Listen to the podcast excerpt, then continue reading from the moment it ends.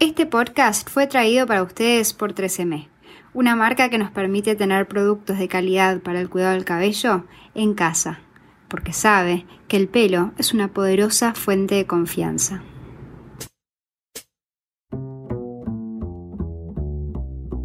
Hola, mi nombre es Camila Galfione, soy diseñadora y comunicadora de modas y emprendedora del blog The Strawberry Blonde. Bienvenidos a mi podcast, un espacio dedicado a promover la moda latinoamericana y el emprendimiento.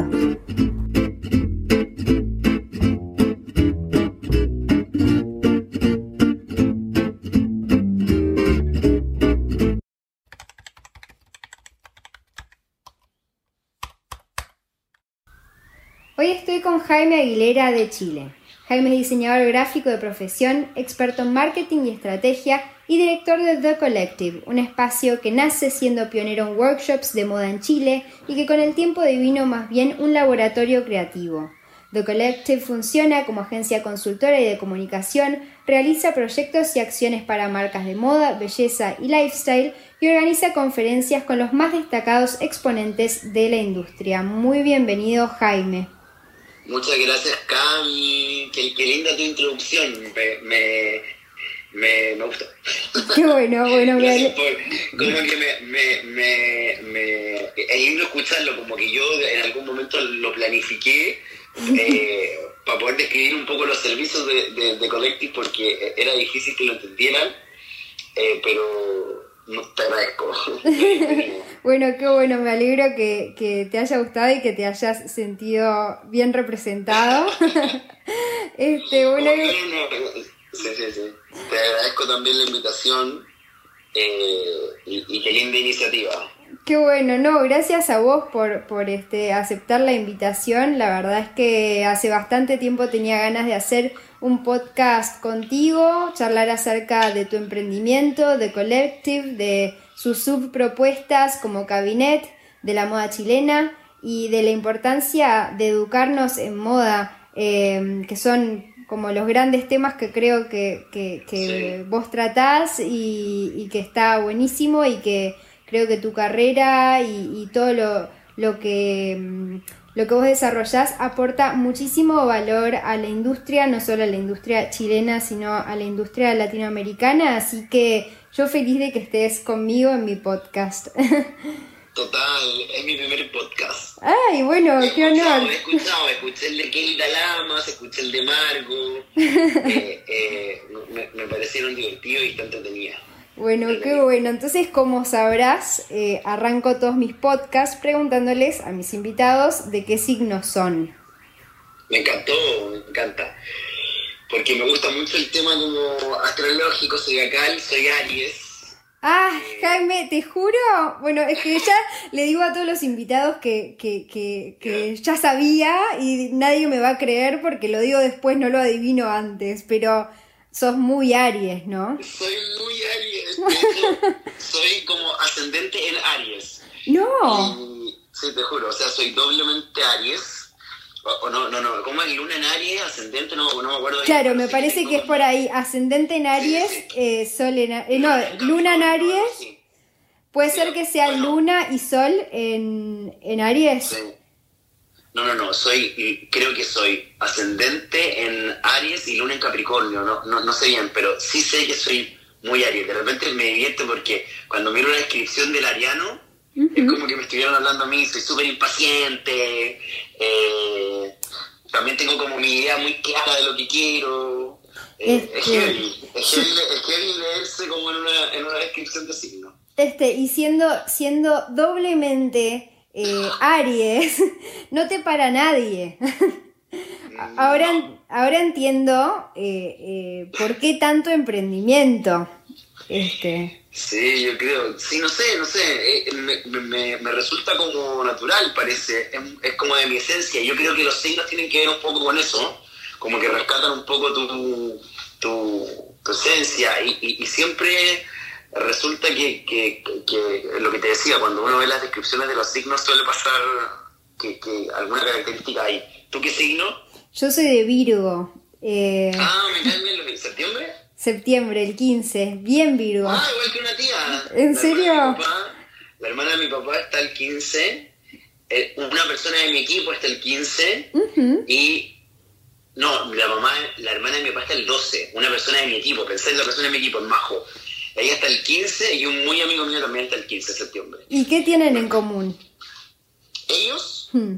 ¿O yo? Ellos. mi amigo, mi amigo nada, puede ser que son súper atentos, eso, sí.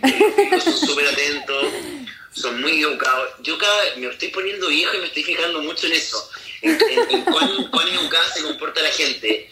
Y te juro que son cosas que cuando uno está, es más chico, como que no valora tanto como el saludo, la preocupación, como digo, son normas básicas en las que uno se mueve, pero como que también lo hay como internalizando un poco más, como, y me pasa mucho, los virgos tienen esa característica, como que son detallistas y, preocupados. Exactamente. sí, eh, sí, muy, muy, eh, muy perfeccionistas también, como muy en el detalle. A veces cuesta ver the big picture por estar tan en el detalle, pero, este, si te obsesionas con, un detalle y pensás que está todo mal y en realidad está todo como perfecto, pero estás tan, tan en, la, en, la mínima cosa, en el detalle, que, que, nada, es como un poco obsesivo a veces también, pero, pero es un lindo signo. Este, mm, bueno, Jaime, me encantaría arrancar charlando acerca de The, Collective, que nos cuentes cuándo y con qué objetivo arrancó tu emprendimiento. Ya, yo partí en 2015, The Collective cumplió en marzo de este año eh, cinco años. Yo estudié diseño gráfico, eh, en un principio estudié publicidad, que era como lo que me motivaba, pero por algunas como situaciones personales, tuve que, tuve que estudiar eh, diseño, no obligado, igual me gustaba, pero fue un poco circunstancial, más que situación personal, fue como circunstancial. Eh, si bien el diseño es una herramienta que me ayudó un montón, lo que más me gustaba era el desarrollo creativo siempre, y yo tenía muy claro que quería trabajar en estrategias. Eh, y no en diseño gráfico pero es una carrera que me ayudó un montón a desarrollar mi sentido eh, de la conceptualización, eh, los procesos creativos, eh, por ahí un poco mi afición por el arte, por la fotografía, por la historia, que son materias que, te enseñan cuando estudiáis diseño en general y específicamente en, en, el gráfico que estudié yo. Yo siempre fui muy Aries también y eh, en la universidad, en sí las carreras son largas. Entonces, diseño gráfico, mi carrera duraba cinco años, imagínate. ¡Wow! Entonces yo ya, yo salía del colegio a los 17, yo ya quería trabajar lo antes posible. te querías, tan Aries que te querías saltear la facultad. Pero sí o sí. Yo creo que yo en un momento creo que lo debo haber pensado, como salirme de la universidad. Como ya sentía que no tenía nada más que aprender, quería como ponerlo en práctica. Eh, y antes de salir de la universidad, con una amiga, estábamos preparando como un emprendimiento que era cualquier cosa, porque yo no tenía tampoco claridad que quería trabajar en moda. Lo fui descubriendo en el camino. Y teníamos un muy buen contacto en el Hotel W de Santiago, el W, que está en, la mayoría de las ciudades del mundo, está en Santiago, y teníamos un muy buen contacto y dijimos, nada, podríamos de repente aprovechar este contacto que tenemos y desarrollar proyectos y, armar desfiles de moda. Mm, teníamos idea. Bueno, pues teníamos el espacio y ponle que le vendimos a unas dos marcas, entre ellas alguna, a una argentina, eh, que ellos pudieran hacer su evento y nosotros lo ayudamos como en el desarrollo con el concepto. Bueno, y dentro de, la gente a la que le pedíamos reunión, yo llegué a dos chicas que estaban firmando un contrato con retail ellas eran creadoras de un, de un colectivo de diseñadores emergentes y retail, ¿cierto? Las había agarrado para que fueran a vender en sus corners. En Chile es súper común el, shopping. La gente compra mucho en retail y hay varios retail, está Falabella, Sencosud, Ripley, eh, que llevan como la delantera, que son las tiendas por departamento. Y eh, estas diseñadoras que tenían este colectivo de diseñadores emergentes habían hecho match con uno y habían cerrado negocio. Entonces estaban recién también saliendo las redes sociales eh, a ella les encantó este proyecto que nosotros le presentamos, como de, que queríamos hacer presencia de marca en el fondo. Y cuando terminamos la reunión me dijeron como, oye, nosotros acabamos de, firmar contrato con, eh, con este retail están saliendo, está saliendo Instagram, está agarrando mucha fuerza las redes, nos encantaría tener a alguien que nos ayude. Y yo como, ah, qué buena onda, como yo les contesto estoy terminando la universidad. Eh, y me dijeron, mándanos un presupuesto como para ver freelance. Bueno, les mandé el presupuesto para, para ver si es que podíamos lograr algo. Y trabajé así dos meses hasta que terminé la universidad. Y después me llamaron a trabajar como marketing manager de la marca. Y ahí estuve como durante dos años y medio. Y fue como mi entrenamiento con retail versus diseño independiente, emergente.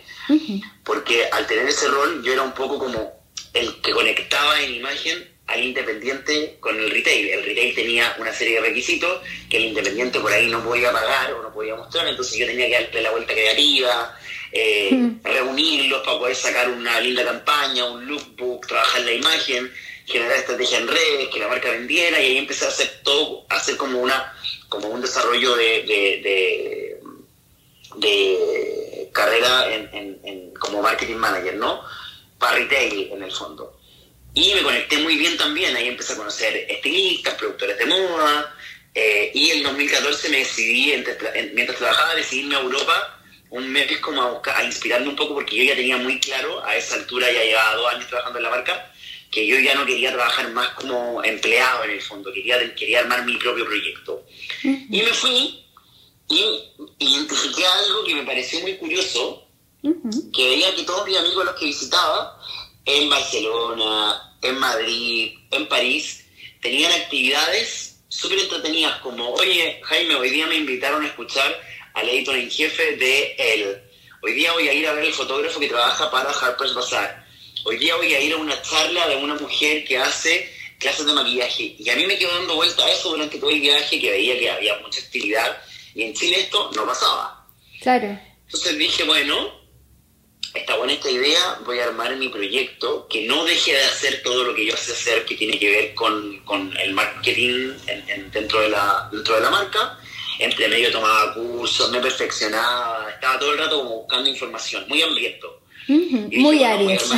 voy, a, muy, muy Voy a armar un proyecto que, que invite a la gente a educarse en los diferentes temas que tiene la moda y no solo el diseño eh, de indumentaria como la gente estudia o cree que para, trabajar en moda tenés que estudiar. Y dije, bueno, hay miles de temas. Está historia de la moda, está el, maquillaje social, eh, el maquillaje eh, editorial, perdón. bueno, identificamos un montón de temas y e hice que el, el, fuerte de Collective en un principio fueran los talleres de moda, sin la idea de formar a nadie. The Collective no era un lugar donde tú te ibas a formar para trabajar en moda, sino que lo que hacía era reunir a los mejores exponentes de cada tema y ese exponente compartía su experiencia desde lo profesional en el fondo y ahí la gente como que aclaraba qué era lo que quería hacer y, qué le parecía. Por supuesto que fue un boom en un principio. Bueno, dejé de trabajar en 2000, el 2015 en febrero en la marca y en marzo ya tenía mi proyecto en tanto, de Collective, que como, como, como fuerte esto y lo que, en lo que nos detuvimos mucho tiempo, ahí trabajaba en ese tiempo como una headhunter, que era la Fran Torres, y con, que somos amigos, y con Marcelo Amigo, que es mi director de arte hasta el día de hoy, que éramos compañeros de la universidad. Eh, decidimos trabajar como una imagen eh, súper moda, súper nórdica, en ese, hace cinco años te estoy hablando, eh, y, y, ubicar todo lo que, todo, toda la construcción como del storytelling súper, súper, súper definida desde el principio. Ya, yo creo que igual fue como la clave un poco y fue la clave también como para que profesionales de moda se fueran interesando en, este lugar que parecía como una escuela, pero que no la e, no era, también en una agencia, como que habían, como que se provocaba eso que, que la gente no entendía mucho que era bien de Collective. Y todavía me pasa, me preguntan, ¿qué es de Collective? Hoy día ya lo decimos abiertamente, es una agencia. Porque nosotros nunca comunicamos que éramos una agencia pero en paralelo nunca dejamos de hacer el trabajo de agencia. Entonces, mientras hacíamos talleres, también manejábamos algunas marcas. Pero era súper enough, porque yo sabía que el tema de los talleres de día a día en algún momento iba a morir. Estuvimos tres años dándolo, dándolo todo con, el, con, con los talleres, porque yo sabía, y porque sabía que iban a salir nuevos lugares donde aprender, obvio, porque era una buena idea, eh, y porque también yo no veía una industria de moda desarrollada. Viste que por ahí pasan lugares que, que, la gente, en nuestros países que son más chicos, la gente quiere estudiar un tema, quiere estudiar estilismo, quiere estudiar, eh, no sé, eh, periodismo de moda, pero es, difícil que después tengan mercado. Se tienen que ir para otros eh, mercados más abiertos porque en nuestros países no hay una industria tan grande como para que hayan 18 editores en jefe en una revista, 18 editores, me explico, ¿no? Exacto, y, tampoco están las carreras, o sea, yo por ejemplo hoy me dedico principalmente a hacer el trabajo de un periodista de moda, pero yo soy diseñadora y eh, en paralelo escribo, pero no hay una carrera, por ejemplo, en Uruguay. Eh, ahora recién surgió una, pero no habían cuando yo arranqué la carrera eh, la carrera de periodista de moda, porque tal cual lo que decís, tampoco hay tanto mercado para que hayan tantos periodistas de moda. Claro. Este. Eh, um, sí, es. Eh, es que como que yo sentía eso, como que yo dije, no, en algún momento esto no va, no va a agarrar tanta fuerza, pero sí nosotros tenemos que mantener a nuestra comunidad muy activa.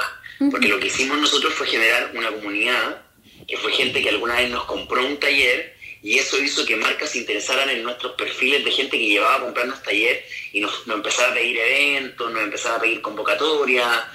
Me explico, ¿no? Fue todo igual súper estratégico armado. Yo dije, vamos a trabajar los talleres durante tres años y después de los tres años en adelante a esta comunidad la vamos a mantener activa de alguna forma y nos vamos a convertir en un laboratorio creativo que da soluciones. Por ahí tampoco lo del laboratorio creativo se, se, se, entendía tanto y bueno, hoy día, al, al año 5, nuestro fuerte es eh, las relaciones públicas, el Content Factory, que es una de las áreas de Collective que tiene que ver con el desarrollo de contenido para las marcas, la administración de redes, etcétera. Eh, hoy día también un área de influencer management que están demasiado en boga eh, y abordarlos con altura para poder también ofrecer un, un, un, servicio 360. Por ahí también compartimos trabajo con alguna agencia amiga y de repente nosotros somos los creativos, en, otras somos la agencia PR, pero nos movemos en esa área, como en relaciones públicas y creativas un poco, ¿ya? En, este, en este eje. Y nuestra conexión con la educación todavía sigue muy fuerte porque nosotros eh, este año, por circunstancias que obviamente ya todos conocemos, sí le venía acarreando también como una crisis social y fue lo del coronavirus, nosotros todos los años le regalamos a nuestra comunidad financiado obviamente por las marcas que nos acompañan, una actividad de moda que se llama, y, a eso le, pusimos Fashion Talks. Bueno, y ahí es donde hemos invitado a trabajar con nosotros a Kelly, Talamas, que es la ex editora de Vogue, Anita Torrejón, que es nuestra partner, nosotros somos el equipo en Chile para el oficial, Argentina, nosotros despachamos las noticias de Chile, también de Uruguay, algunas veces de Perú, eh, a Argentina, y vamos compartiendo contenido y generamos también contenido para marcas eh, somos como la oficina del oficial en, de Argentina en Chile. Mm, qué interesante. Eh, y por ahí también lo seguimos haciendo con, con los principales exponentes de, de, de, moda local para alguna marca. Esa era como la idea en el fondo. Si yo volvía a hacer talleres, lo que quería era devolverle un poco la mano a nuestra comunidad, que alguna vez nos compró un taller, hoy día regalarlo. Lo hicimos con un, con un, con un shopping durante todo el año pasado, una área de art and craft publicábamos un taller donde habían 40 cupos disponibles para que la gente pudiera hacer una cartera, eh, pudiera armar eh, eh, ¿cómo se llama esto? Se me olvida, algún molde. Eran solo talleres de moda, pero relacionados con el art and craft, bisutería, perdón, ese, tipo de cosas. Pero gratis. Ahora si hacemos una, alguna charla, bueno, cuando ha venido Anita, cuando ha venido Kelly a trabajar con nosotros, también hemos tenido disponible a la audiencia eh, y a la comunidad de moda temas que se resumen en estas conferencias un poco.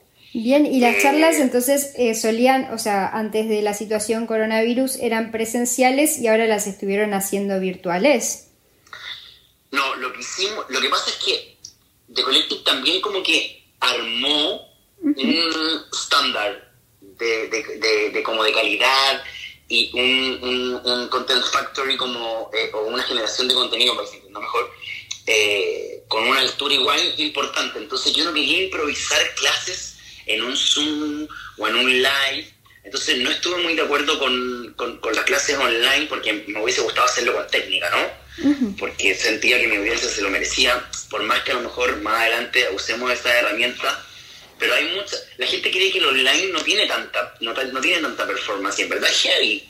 Eh, detrás de un live o detrás de una clase digital, cuando hay, una, cuando hay un storytelling que contar y cuando hay una impronta de marca, hay un trabajo fuerte que, que, tiene mucha performance. Entonces la gente por ahí ve, ay, no, me conecto con Zoom y hablo. No, no es tan simple. Entonces yo no quería correr ese riesgo, entonces no quise hacer clases digitales y lo que hicimos fue unirnos a Federica Lebrero, la, sí. uruguaya. Sí, que, ese, eh, que está en Marangoni.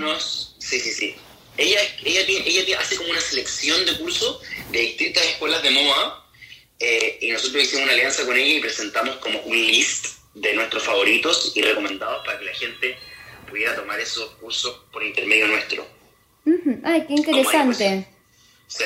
Y de esa manera ofrecían cursos de eh, calidad, digamos. Con, Sí, bueno, no es que no, no era que pudiéramos lograr la calidad con exponentes latinos ni nada, solo que yo no quise hacerlo por la... Por, la plataforma, ¿no? Claro, como que yo, yo no quería... Por ahí cosas técnicas como el audio, la iluminación, que al final igual, eh, eh, entonces, yo cuido mucho mi audiencia, como que me interesa también entregarle cosas de calidad y por ahí a lo mejor eh, era en un principio, ¿no? Cuando partió toda esta pandemia que se ha extendido, por ahí también el día a día te consume el trabajo, entonces como que vais también quemando otras cosas, pero prefiero esperar y, pretendo que el próximo año ya volvamos con todo, podamos tener algún invitado. en enero tuvimos también con, con el lanzamiento de Cabinet, algunos invitados internacionales.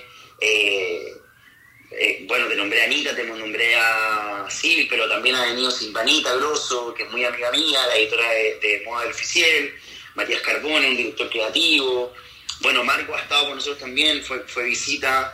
Eh, Marco estuvo para Cabinet, que, era, una de nuestras invitadas a exponer. Esa era una de las, de las siguientes preguntas que te quería hacer, que nos cuentes acerca de Cabinet, que, eh, que es bien Cabinet y que engloba la propuesta, porque como estuve leyendo un poco en su web, es como varias cosas en realidad. Sí, mira, las categorías que nosotros abordamos en The Collective como agencia y como lugar de conferencias de moda tienen que ver con la belleza, la moda y el lifestyle. Como te dije, uno de los propósitos del proyecto en un principio era tener una imagen y una identidad muy de moda y vincularnos a actores que compusieran esa imagen muy de moda de una forma muy colaborativa, como te dije en un principio, que, que, uniera un poco Latinoamérica, Chile, y, por ahí convertirnos como en una especie de, lugar donde se genera networking para generar grandes proyectos. Bueno, nuestro público y nuestros clientes siempre nos decían, ay, qué lindo como ustedes seleccionan gente, para sus eventos, qué lindas las fotos que hacen. Todo era como, como de una muy, buena selección. Y siempre nos preguntaban también algunos, algunas personas que nos seguían, que no entendían muy bien que era de Collective, nos decían como, eh, ¿cuánto cuesta el polerón? Y siempre nos preguntaban, ¿cuándo van a vender? ¿Cuándo van a vender? ¿Cuándo van a vender? Bueno, típico que la gente no lee y se confunde.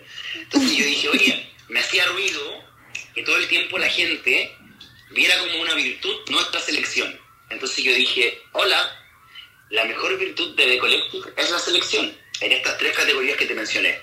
Lo que vamos a hacer es que The Collective va a tener su primer hijo y va a ser nuestra propia selección de productos de moda, belleza y lifestyle. Las mismas categorías que abordamos en comunicación estratégica las vamos a pasar a nuestra selección para que esté disponible eh, para nuestra audiencia y que ellos puedan comprar y acercarse a esta selección de productos que nosotros hagamos.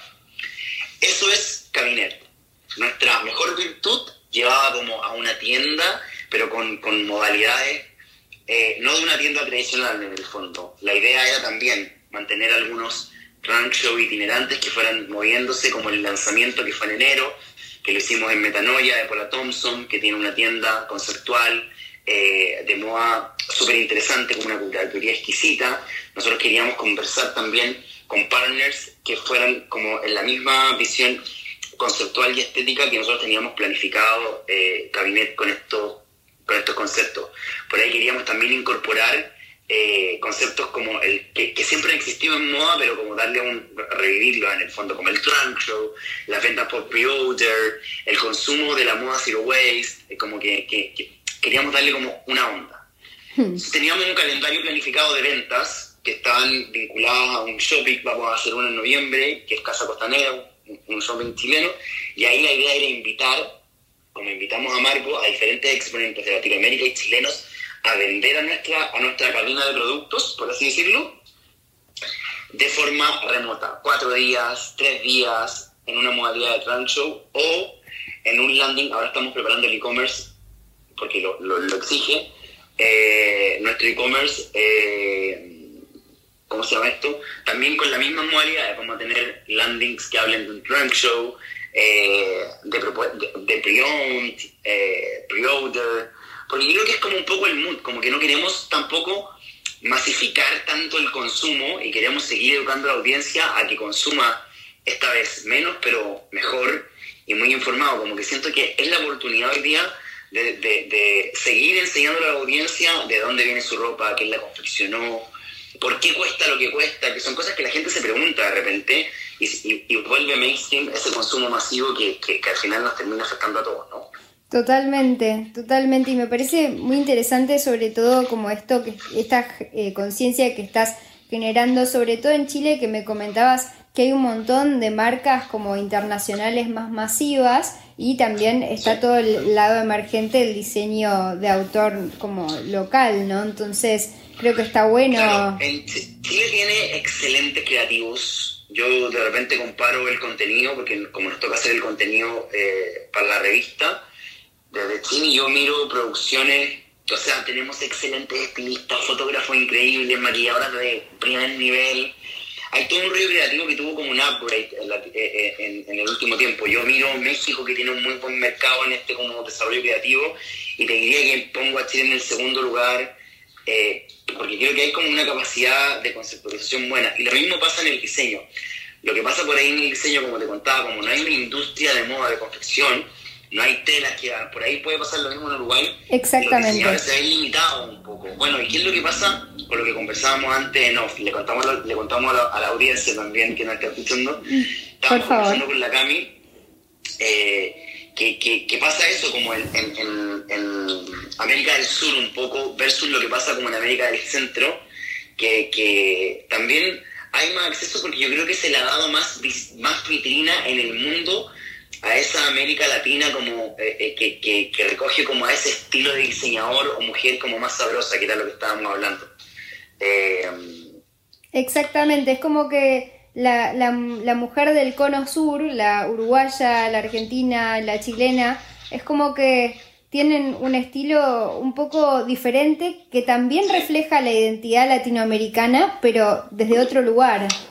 Claro, yo creo que eso hace como también que, que, esto sea como un poco circular en el fondo, como, como la vitrina se ha concentrado, teniendo increíbles diseñadores nosotros en estos tres países que tú dijiste, la vitrina para el mundo se ha concentrado como en México, Colombia, Panamá, y ha hecho como un estereotipo. Entonces, las telas que llegan son de motivos florales, la mujer que lo consume busca ese, busca ese look, y, y para el mundo no es que no es que estemos apartados ni, ni, que, ni que estemos rezagados en el fondo, como que no ha habido tanta exhibición y yo creo que eso es un poco nuestra meta y sé también, ponte tú que es la meta de gente con la que he trabajado y colaborado, como Kelly que quiere poner muy en alto el diseño latino, Ana Torrejón que quiere poner muy, en alto el diseño latino, bueno, en tu caso me imagino que también, eh, yo estoy en esa misma, en, esa misma, en ese mismo camino, pero bueno.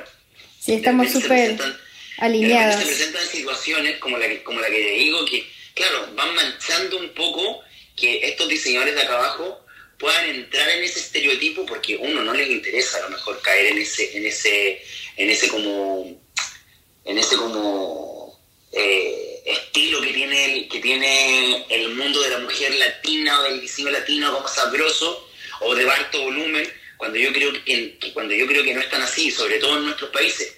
Si bien la mujer chilena es muy diferente a la a la Argentina, yo creo que, que, recoge también parte de esa identidad en otras líneas de diseño o en otras propuestas que son, yo creo que hay, a las que a las que hay que ponerle ojo hoy día, como plantear con propuestas nuevas y no ser tan literal, ni seguir eh, siendo redundante como en ese concepto que, que, hay de Latinoamérica, ¿cierto? Y yo creo que refleja más el espíritu de Centroamérica o América caribeña. ¿Me, explico? Sí, exacto.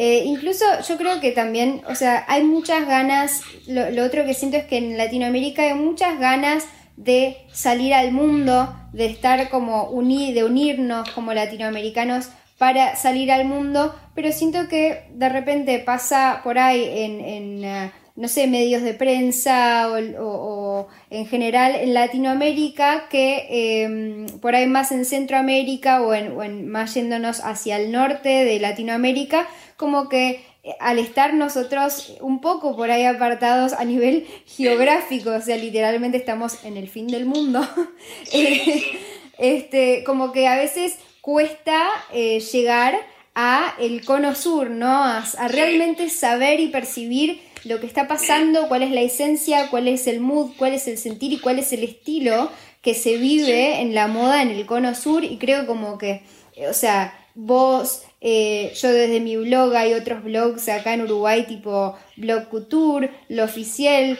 todos como que desde acá tenemos como esa responsabilidad de mostrar cómo se vive este lado de América Latina también. Totalmente, y yo creo que es lo que te decía un poco, que es lo que yo rescaté al principio The Collective, no solo desde el diseño, como de otras áreas moda que están activas también en Chile, como lo que, o sea, perdón, en, en, América Latina, como el periodismo que tú realizas, como las ediciones de las revistas que se desarrollan en Latinoamérica, como los creativos que trabajan en, en publicidad también, en, cine, eh, y cómo se unen de repente también, o en el arte. Creo que hay una movida en Latinoamérica rica, rica, rica, rica y muy potente que hay que poner muy en alto, no solo en, en el área específica, porque la gente entiende por moda de inmediato vestirse. Y yo creo que esa es como una parte muy importante, el vestuario, ¿no? De la moda, pero hay un eje circular que tiene que ver con muchos temas, ¿no? Que tiene que ver con que el diseñador prepara la ropa y es como cuando tú cuando entraste a estudiar diseño, cuando nosotros estudiamos diseño, lo primero que nos dicen, el diseñador lo que hace es resolver una necesidad, una necesidad del usuario, ¿no? Exacto. En el vestuario es lo mismo. La gente se viste por dignidad, ¿no? Primero. Pero también para resolver una necesidad básica, que es vestirse. Yo tengo derecho a vestirme. Y voy a consultar a una casa de moda o a una marca, no estoy, no estoy categorizando como en, en, en calidad, pero voy a recurrir a una marca que, que cubra esa necesidad. De ahí lo que, lo que engloba, que tiene que ver con el estilo, la tendencia, la forma en que lo voy a llevar, etcétera, es un cuento personal. Pero la moda es primero una industria, el diseño de moda es una industria que cubre una necesidad, ¿no? Una necesidad, y una obligación. Y una obligación.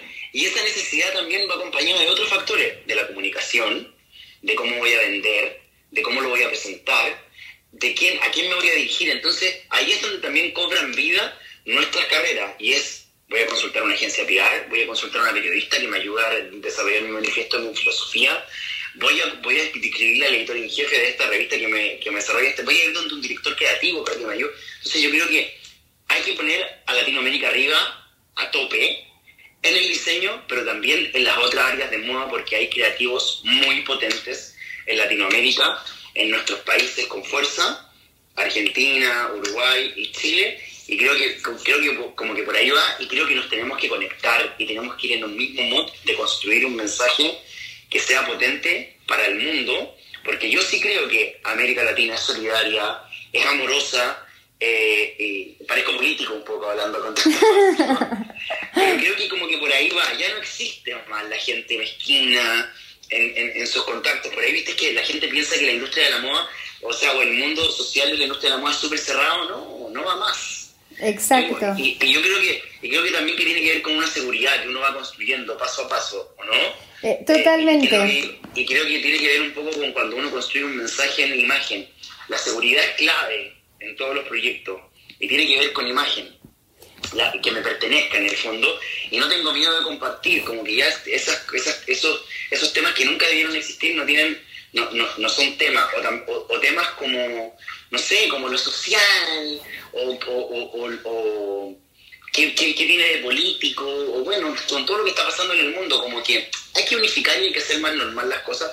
Y, por supuesto, eh, caminar abrazado hacia que eh, se logre algo equitativo para todos, ¿no? Totalmente, totalmente. Yo creo que cuanto uno, cuanto uno más eh, colabora, eh, como mejores cosas, a mejores cosas se llegan, ¿no? Es como, por ejemplo, no sé, en, la cocina, viste que eh, dicen que las recetas no compartidas generan rencor, ¿no? Como un cocinero seguro de su cocina va a compartir su receta porque está seguro de que, eh, de que a él le va a quedar, viste que hay como algo que a vos te queda de una manera y al otro le va a quedar exactamente de otra manera. Entonces, creo que esa seguridad en el emprendedor es re importante porque eh, se abren un montón de puertas. De repente yo tengo una marca, hago algunos tejidos, em, pero nada, yo tengo que animarme por ahí a compartir el contacto de mi tejedora que por ahí necesita trabajo. O sea, no me lo voy a guardar si no estoy...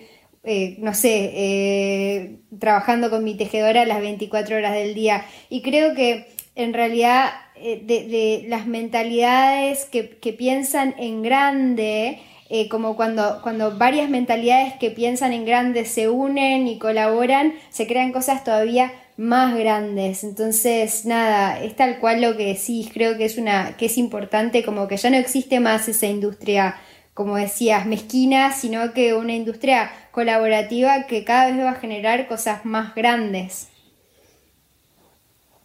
Sí, total. Eh, también, también creo que tiene que ver con que la gente se enfoque, Cami, que creo que es clave. Por ahí como, por ahí le pasa, y es, lo veo en algunos perfiles de repente de Instagram, no sé si te pasa y cuando me consultan, porque hacemos también un, montón de, de consultoría, les digo a la gente como, enfócate. Si quieres ser experto en marketing, solo marketing, y empieza a colaborar con personas que venga un fotógrafo a trabajar contigo, que venga una maquilladora que esté partiendo, que venga alguien, una modelo, que se genere equipo. Yo no confío en las personas, y lo digo así, o, si alguna vez he entrevistado gente para trabajar en mi equipo, que me dicen, yo sé hacer todo. Como, claro, uno tiene noción, y yo también a lo mejor podría armar un equipo, y a lo mejor si me pongo a maquillar y llegaré a algo con tanto make-up que he visto en todo, y en los casi 10 años que yo trabajo en moda, pero no me atrevo, o sea, yo respeto mucho el rol de cada uno. y creo que eso también en los países nuestros que son más chicos no se, no se hace mucho y la, y la persona que hace el vestuario también quiere hacer el arte, que está bien por ahí que opine, pero yo creo mucho en los equipos y creo que por ahí también tiene que ir agarrando forma de una vez, como que para que las marcas se acostumbren también a poner presupuestos en eso, en equipos. Totalmente. funciona así. Pues por ahí no se va, y es como... Eh, yo siempre pregunto cuando hay algún shooting que me encantaría que por favor sumarme a un director de arte porque lo encuentro fundamental. El estilista termina siendo la, la dirección de arte y no da. Claro. Creo, ¿no?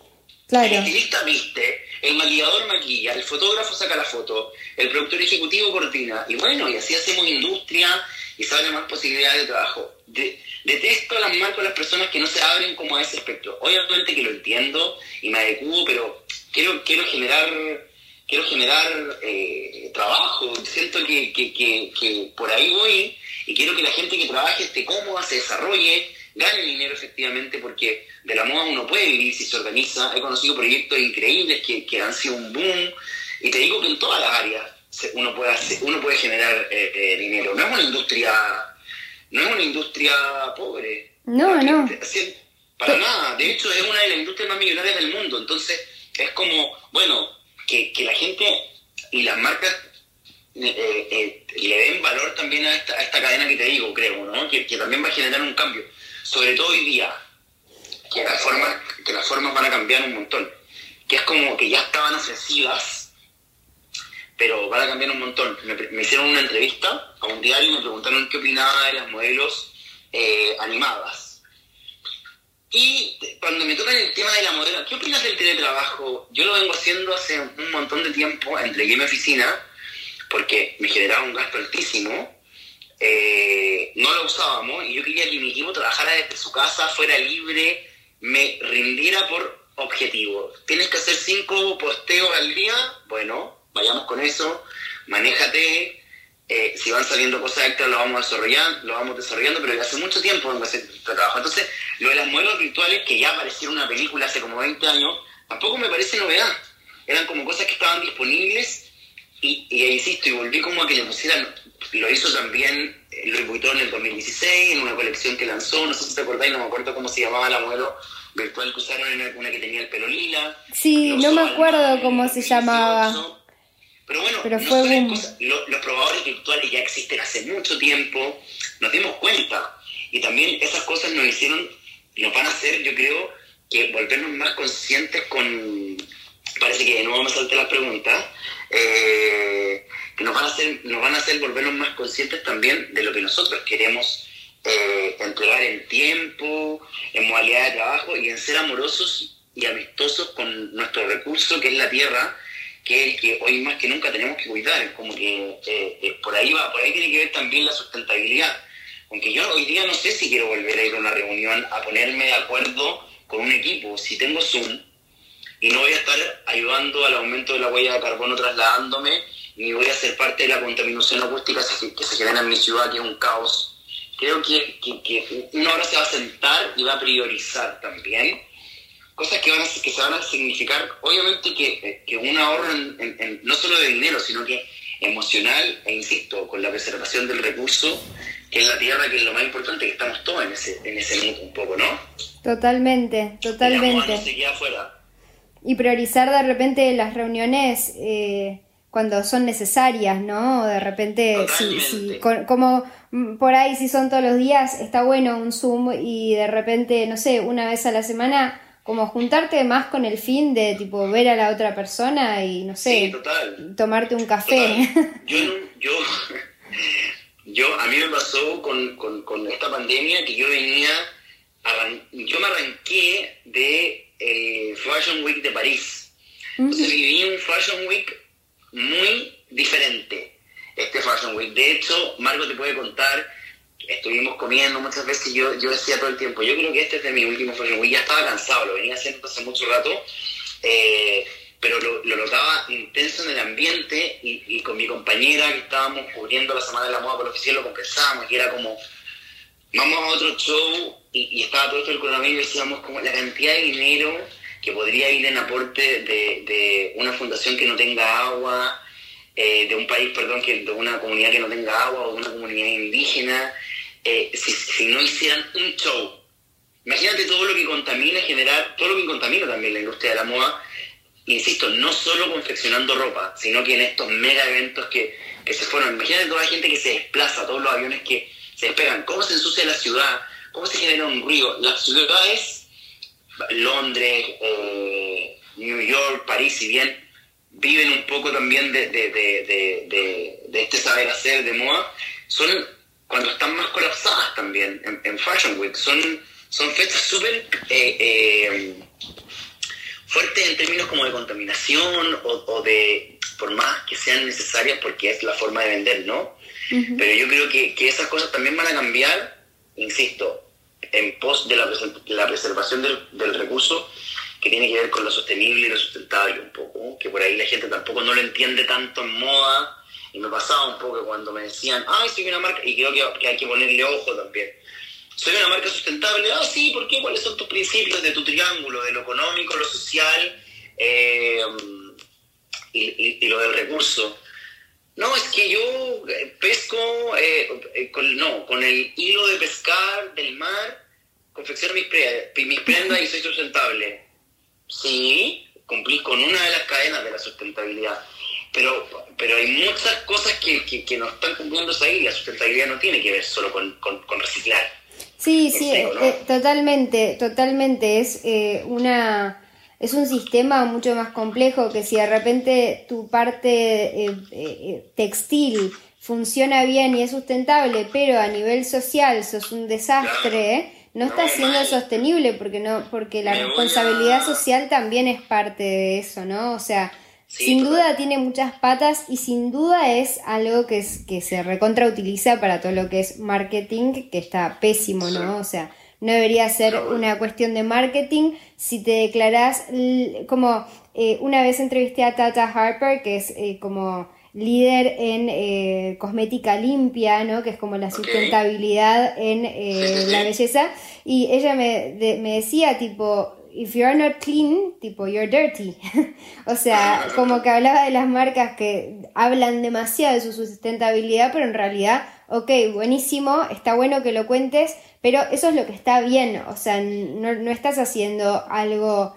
Eh, o sea, eso es lo que deberías estar haciendo bien y está bueno comunicarlo para incentivarlo para, y para, que, para darle el ejemplo a otras marcas. Pero... conciencia, claro pero claro, al final termina siendo una estrategia de marketing muy abordada. Este, encuentro que está perfecto explicado. Es como el basic, ¿no? Tal cual. Como el basic en todo es la educación, insisto, porque uno siempre llega a lo mismo.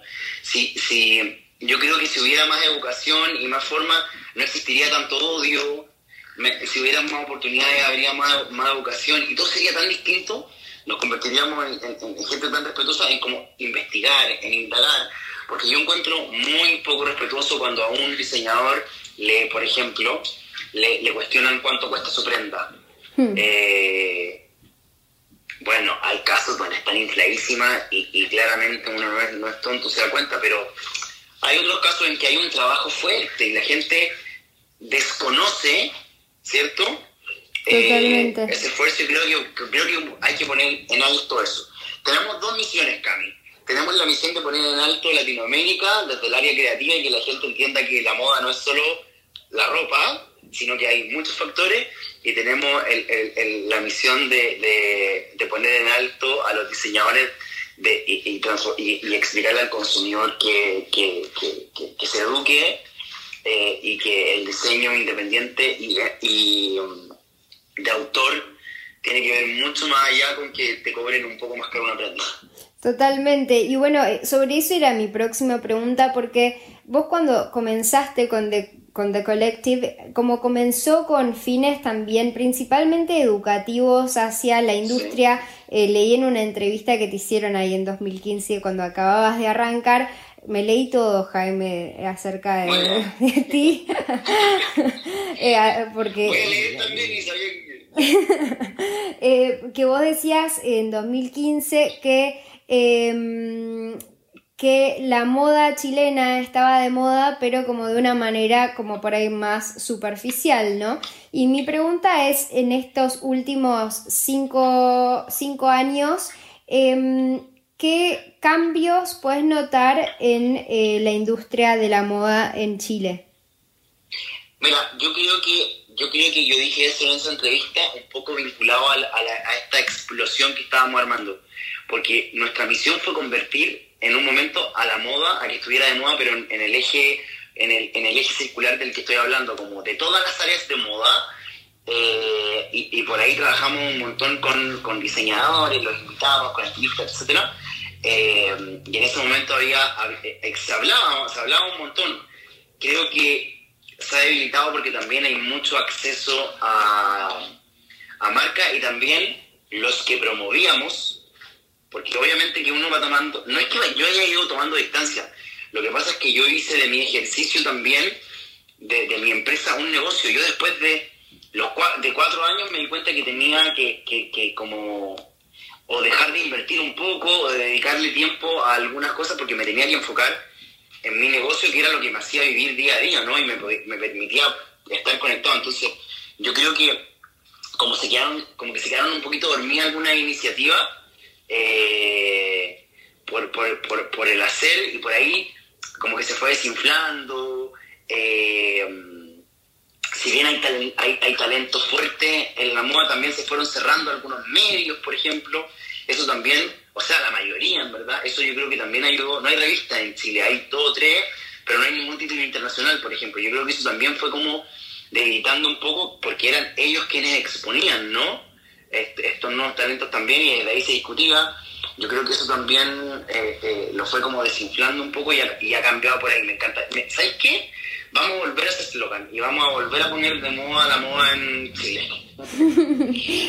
Tal cual. Porque hay, porque hay gente dispuesta a, hacerlo eh, y hay mucho talento nuevo también. Ah, yo por ahí como que me he perdido, como que sé que hay gente, estoy esa era como, como la misión también, y hoy día un poco como ser un poco scouting, como estar descubriendo gente. Eh, me parece muy entretenido como el rollo de la moda sociológico. No creo mucho en los targets, entonces como que de consumo. Eh, entonces como que por ahí me gusta como desfectuar situaciones. Me pasaba en un principio que como que me, como me tocaba armar los equipos, yo ponía a un fotógrafo increíble, pero a un estilista un poco más joven. Entonces como que, porque la gente también se va cerrando, como que no.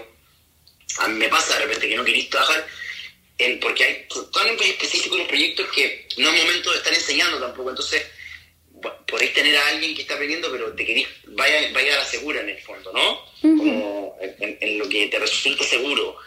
Eh, y por ahí como que yo desequilibraba un poco a los equipos porque traía gente nueva y era como, pero ¿cómo? Mucha ya, bueno, de ahí va, y hoy día he visto que esas personas están trabajando súper bien y eso me gustaba, era como, como descolocar al, al, al, que sabía Claro. Incorporando el ejemplo además de alguna manera uno tiene que aprender, o sea, si uno es estilista y nunca va, va a tener la oportunidad de trabajar con un super fotógrafo, por ahí, o sea, por ahí ese super fotógrafo tiene algo muy rico que aportarle a un estilista más joven. Yo creo, que, yo creo que es clave, clave, clave, clave que los equipos sean diversos en edad. O sea, tenéis que tener a alguien con más experiencia y tenéis que tener a alguien nuevo, porque seguramente te va a aportar algo.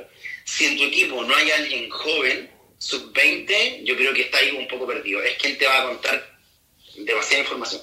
Y te diría que hasta la gente teen, como que tiene mucho que contarle a una generación de 30 o de 40. Es hey, porque las generaciones van cambiando y hay cosas que dejamos de consumir.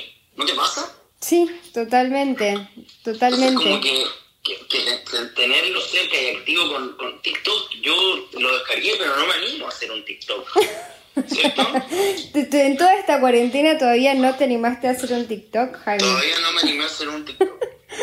Porque furor, o sea, el que no tenía TikTok se, se, se, lo descargó en este sí, obvio, coronavirus. pero me divierte y he visto gente haciéndolo, pero bueno, no, no, no no sé, no me sale. Margo estuvo, Margo estuvo a full con TikTok. Margo es tecnológica, alto impacto, es la que siempre tiene el dato. Este, toma este curso, amo. Sí, sí, sí, sí. Bueno, Caro Criado también es media fan de la red. Caro Criado es una de las marcas con las que nosotros trabajamos, la que un montón a Caro. Claro. Eh, eh, sí, yo trabajo con marca uruguaya. Bueno, con, con, con Margo nos hicimos amigos con Carlos también, pero yo partí trabajando con Mutma, con Alexe con eh, Agustina, que las adoro, ellas son, son un amor.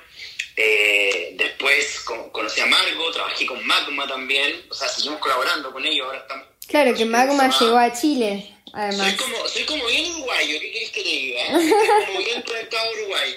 Bueno, las, las, chicas de Mutma, bueno, Caro Criado, que es nuestra marca, estamos todos los días con ellos. Eh, Pure Dem también, la marca como de, mascarilla de nuestro cliente, en belleza, estaba con, con, con, Marce. Tengo, tengo una buena parte de amigos uruguayos que son increíbles. Lo, lo, me cae muy bien la gente uruguaya. A todo el mundo le caen bien los uruguayos. Sí, no, bueno, este, yo soy, yo soy de Argentina y en Argentina amamos a, o sea, ahora yo ya soy más uruguaya casi que argentina, pero eh, en Argentina amamos a la gente de, Uruguay. Es como, no sé, es un país como muy querido en la región. Sí. Em, y quiero que me cuentes, Jaime, acerca de eh, los diseñadores chilenos que crees que el mundo debería conocer. Martín Luteque, Guido Vera, Lorraine Holmes, las chicas de Sisa, em, Kika Newman. ¿Te nombré cinco ya, voy? Eh, creo que sí. Pero no hay un número. Hay miles, yo creo que hay mil opciones. Roberta, Sisa, Martín Luteque, Guido Vera, Lorraine Holmes.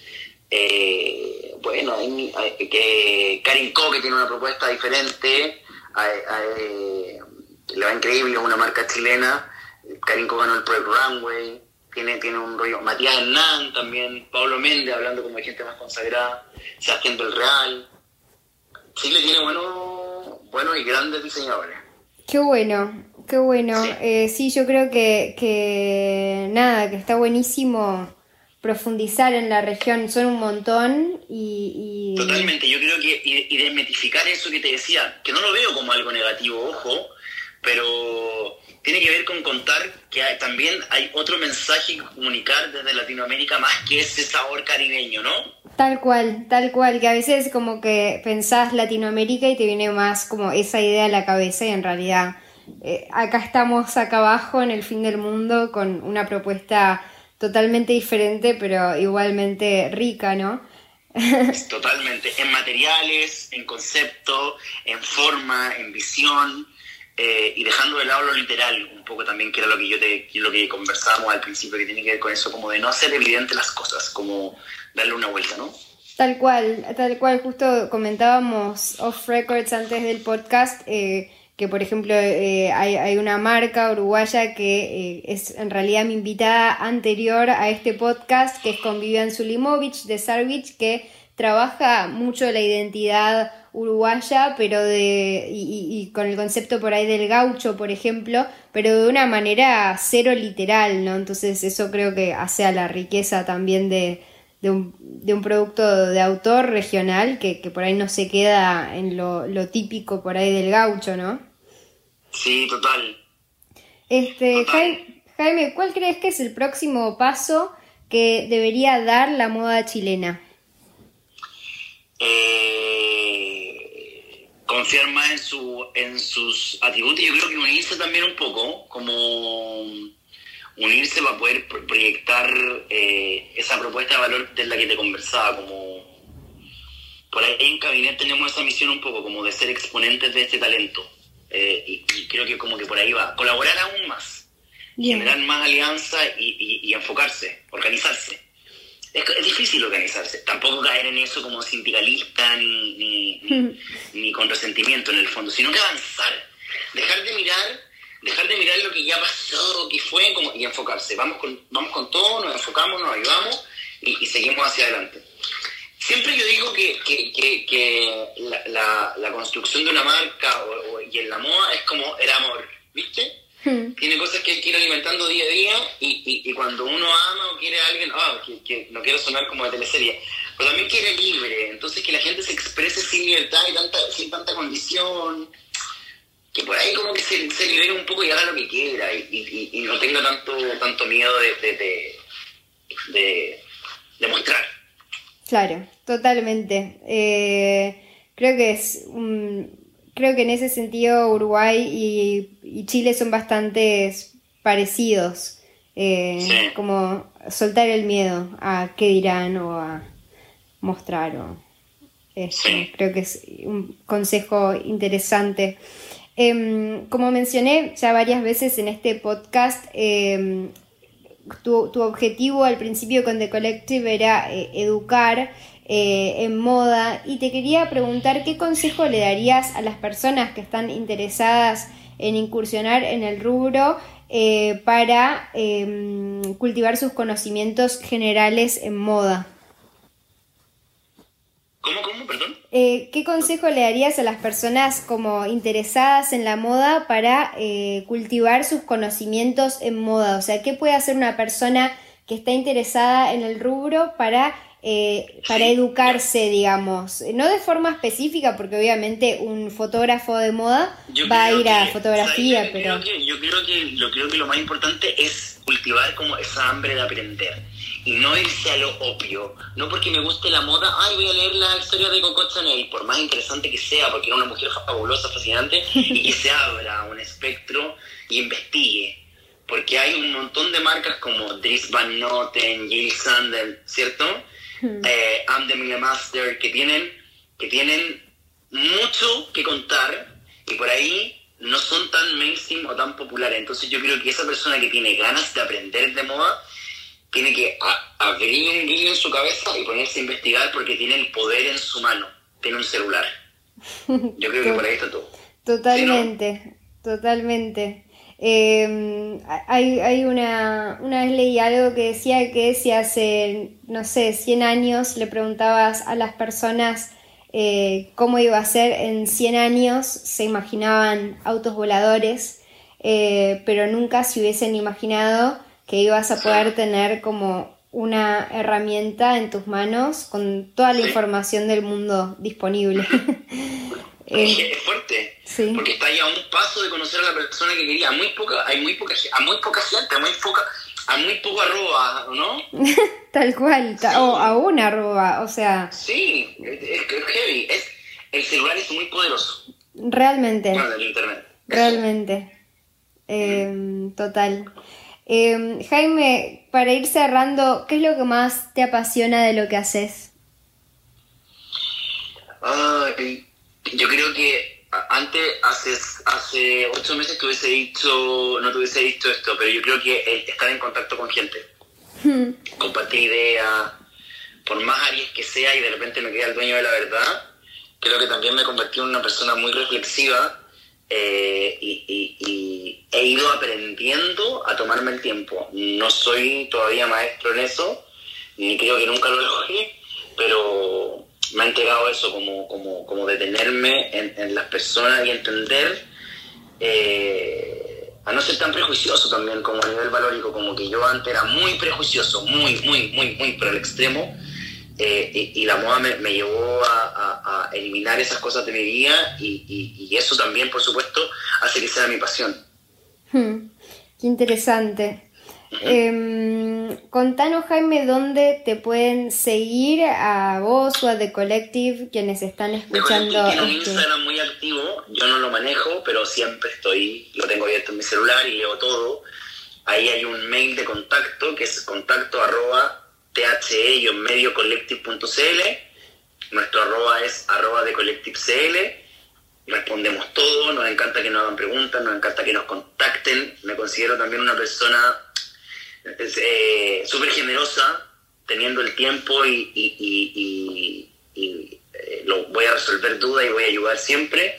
Eh, y nada, eso. Es un canal que es comunidad, así que está disponible para todos. Buenísimo, y también yo quiero recomendar tu web, que tiene algunos sectores como blog, súper interesante también. eh, que nada, me parece que está súper cool con, con recomendaciones inusuales eh, que, que Sí, yo no bueno. conocía y la verdad que me, me parece re Sí, la interesante. idea, de- la idea del blog en nuestra web era apoyar a nuestras marcas. ¿cierto? Era como darle visibilidad a nuestras marcas y por ahí de repente encontramos temas interesantes que nos generan contenido, pero en ningún caso quería ser un medio, sino que, o sea, se convierte eh, por bajada en un medio, pero está lindo, ¿no? Estéticamente, como que nuestra estética es bien relax. Sí, además lo que me, lo que me gusta también de su estética es que realmente eh, visualmente está, o sea, le da muchísimo protagonismo a cada perfil que destacan, porque está la foto bien grande, o sea, no abruman contenido, pero el contenido que hay es bueno, de calidad, y te dan ganas Ahí de leer y... Ahí hay un equipo, hay un equipo detrás de todo eso y claro, estamos ahí avanzando y trabajando día a día para mejorarlo, obviamente, y, y estar siempre eh, eh, a la altura de la gente que nos sigue, nos lee y nos busca. Buenísimo, eh, y se nota que hay un buen equipo atrás. Jaime, termino. Termino mis podcasts preguntándoles a mis invitados eh, de, qué, eh, de qué signos son, te iba a decir. Em, pidiéndoles una recomendación. Puede ser una recomendación de cualquier tipo, desde un libro, un podcast, una marca para conocer, un perfume, cualquier cosa. Eh, me gustan mucho las velas a mí. Ahora estoy como obsesionado con las velas. Ay, qué Les voy a bueno. tirar, o, los- o los- o los aromas, ¿ya? Te voy a tirar cuatro marcas que me encantan. Bien. Una es eh, Maison Louis Marín, que tiene unos perfumes y unas esencias exquisitas. Maison Louis Marín, no sé si lo dije bien en francés. Después está Le Labo, que seguro lo conoces, que también es, un- es una casa de perfume Ajá. eh, y tiene velas y esencias espectaculares, jabones, Le Labo. Le lavo, no conocía. Amo. De ahí, el- de ahí hay unos perfumes que les ponen tu nombre, está muy entretenido. Te dije Maison Louis Marín, Le Labo. Después está Diptyque, que también es conocido como emblemático por su aroma. Tiene unas velas de higo espectacular. Ujú. Diptyque. Y te dije cuatro y te voy a también recomendar... Eh, Me Santa dijiste María tres. de la novela. Ah, bueno, dije cuatro. Bien. Que están como todos en la misma línea y me encantan. Ah, esta era la cuarta, perdón, no había entendido. Sí, sí, sí. Sí, Bien. no sé por qué quise ser tan generoso, pero esas me, me encantan los aromas, la esencia, las velas, los perfumes. Y estos, estas cuatro marcas que te nombré son un poco más de autor. Tienen, tienen precios altos y precios más económicos, pero siento que como que el aroma de la persona y lo que, lo que te, te, te, te ambienta un poco, como que denota rasgos de tu personalidad, yo creo que también ahí hay que ser único. Sí, totalmente. Y la verdad me encanta que hayas hecho esta recomendación porque me encantan las velas. Eh, siempre Sí, tengo te la velas a prendidas en mi casa. eh, Sí, igual. eh, velas, a inciensos. velas, sí. Sí, total. e incluso siento como que te conectan como, eh, bueno, a mí que gran parte de mi día estoy escribiendo, eh, los aromas te conectan con la espiritualidad. Eh, Totalmente. una vez entrevisté a, a Rodrigo Flores Ru, que es un, un, eh, perfumista mexicano, y me contó que, eh, nada, el perfume, eh, el significado del perfume significa como conexión con, como con algo más, no me acuerdo exacto cuál era la definición, pero era como esta conexión con algo más espiritual. Y creo que como es una gran recomendación para toda persona en el rubro creativo, prenderse una vela y que ese, dejar que ese aroma, ese humo te, o, o humo por ahí en un Te incienso, transporte un poco, te transporte, ahora que estamos encerrados. Claro, claro, ahora, ahora en especial, y me encanta porque nunca habían recomendado velas en mi podcast, así que ¿Ah, súper original la recomendación. Lo más. Bueno, Jaime, muchas gracias. Un, montón, un beso a todos en Uruguay, espero estar pronto por allá, tengo una invitación desde hace mucho rato. Sí, ahora Eh, tenés dos invitaciones porque yo también te invito a Uruguay. Genial, y Ah. vengan a Chile, vengan a vernos a Chile, los recibimos encantados. Acá yo también les puedo dar datos de, de dónde ir a comer, etcétera. Me encantaría, me encantaría. Bueno. Muchas Te gracias. mando un beso, muchas gracias a ti por, por, por tu invitación. Muchas gracias a todos los que están acompañándonos hoy. Los que quieran seguir explorando el universo de la moda pueden entrar a www.thestrawberryblonde.com y acuérdense que también pueden dejar sus comentarios abajo, rankear mi podcast o suscribirse a mi programa si les gustó este episodio y escuchar un próximo el lunes que viene.